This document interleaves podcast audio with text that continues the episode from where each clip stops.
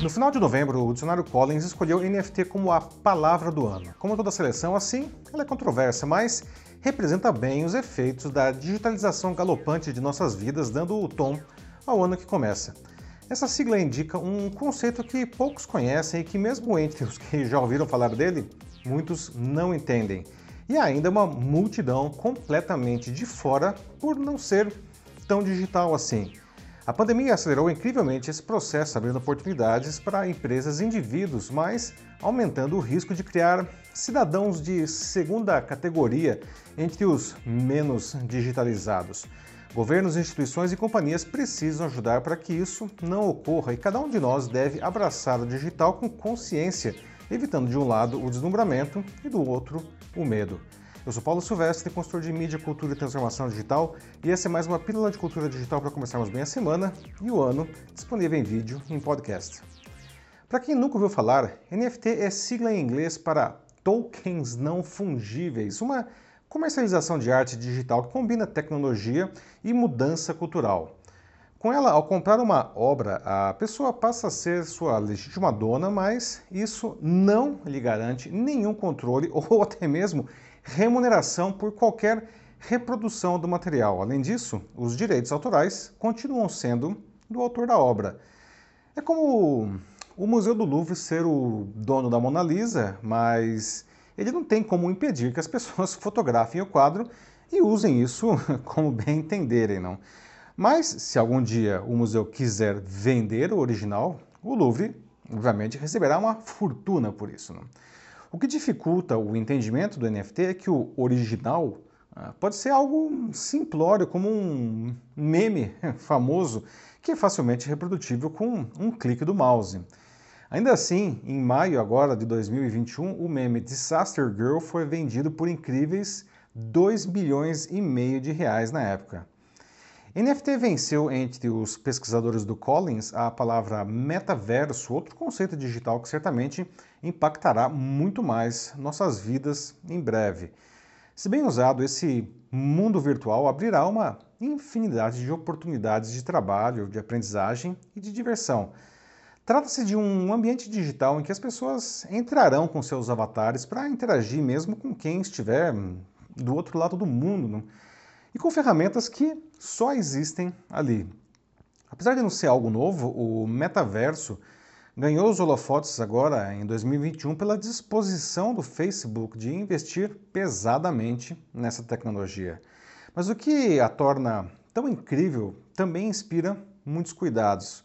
Por ser um ambiente completamente imersivo, há um enorme risco de manipulação dos usuários, aliás, muito maior que o já visto nas redes sociais.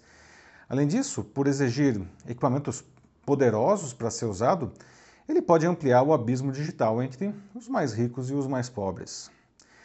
Mas a virtualização de nossas vidas já acontece com força de outras formas.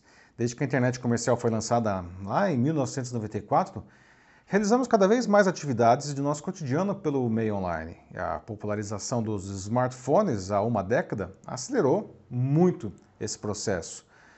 Mas foi a pandemia que definiu um novo patamar aí. Possivelmente a mudança mais profunda e permanente que o vírus nos apresentou foi o home office. Né?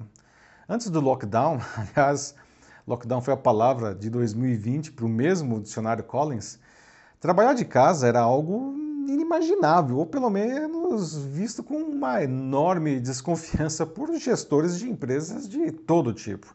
Mas veja só, hoje isso se tornou tão aceito que muitas empresas adotaram, mesmo com a retomada das atividades nos escritórios, o trabalho híbrido, em que os profissionais desempenham suas tarefas de casa em alguns dias da semana. E há casos em que o trabalho remoto se tornou definitivo. Dessa forma, os escritórios ficaram menores ou simplesmente desapareceram.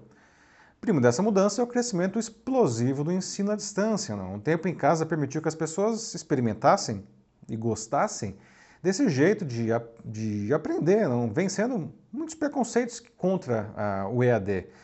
Agora, muita gente faz cursos que antes eram inacessíveis pela distância ou por horários inflexíveis.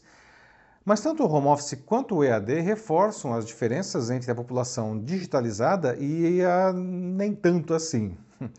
Afinal, para participar dessas atividades é preciso ter uma boa conexão com a internet e um computador, não? pois a experiência pelo celular acaba sendo de pior qualidade. E nem todo mundo tem isso. O e-commerce também se enquadra nessa mudança de comportamento. Apesar de crescer consistentemente na casa de dois dígitos percentuais desde que surgiu, as vendas online praticamente dobraram seu faturamento nos primeiros 12 meses da pandemia e com a reabertura das lojas físicas, esse crescimento, claro, perdeu um pouco de fôlego, mas o e-commerce permaneceu em um patamar muito superior ao que tinha antes da Covid-19. Graças a isso, Muitas entregas que antes levariam dias para ser feitas não, passaram a acontecer em algumas horas. Mudança, portanto, aí na logística também.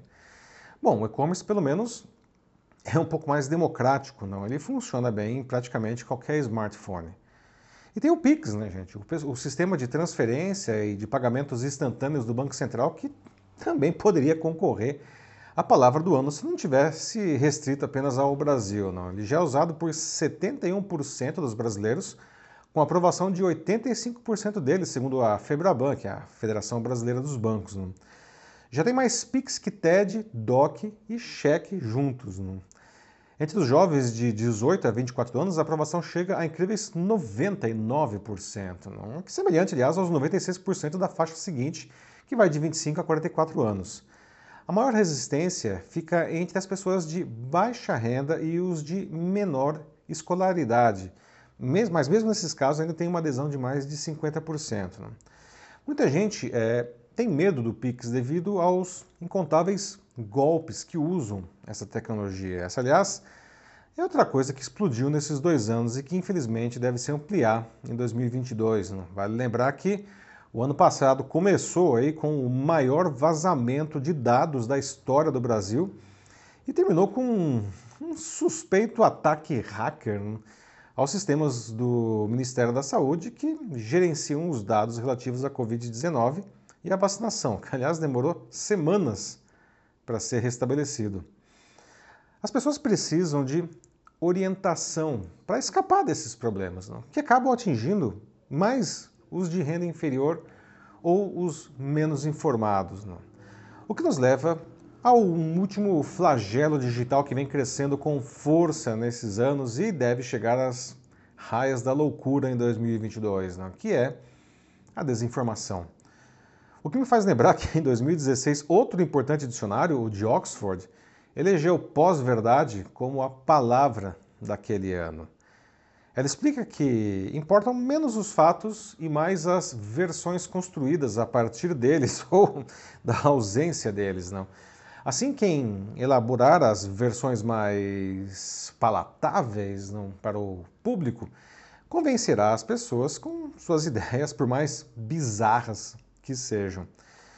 E isso fica particularmente mais grave em anos de eleições, como aliás né, é esse que estamos começando. Políticos sempre mentiram. Mas a combinação da pós-verdade com as redes sociais criou as fake news, que se tornaram a ferramenta suprema de manipulação da sociedade. E políticos que mais dominam esse recurso vêm se elegendo.